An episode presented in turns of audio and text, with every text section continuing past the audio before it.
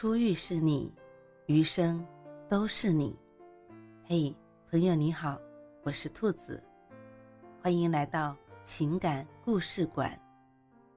在这寂静的夜里，愿兔子的声音能够陪伴你，温暖你。兔子与你在一起。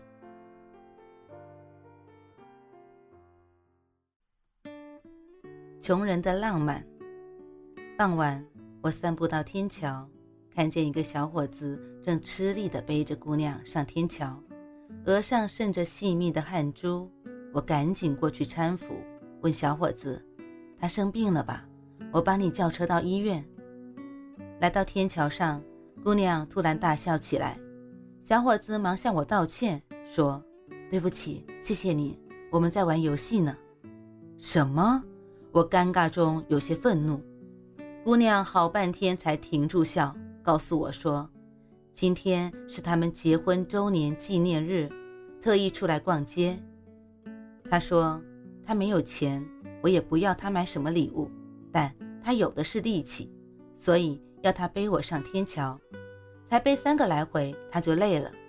将来结婚三十周年，我要让她背三十个来回，看她敢不坚持锻炼。”姑娘趴在小伙肩上，又笑了起来。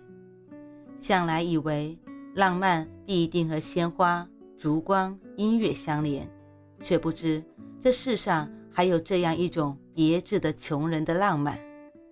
穷开心也是开心，不必按照别人的标准开心。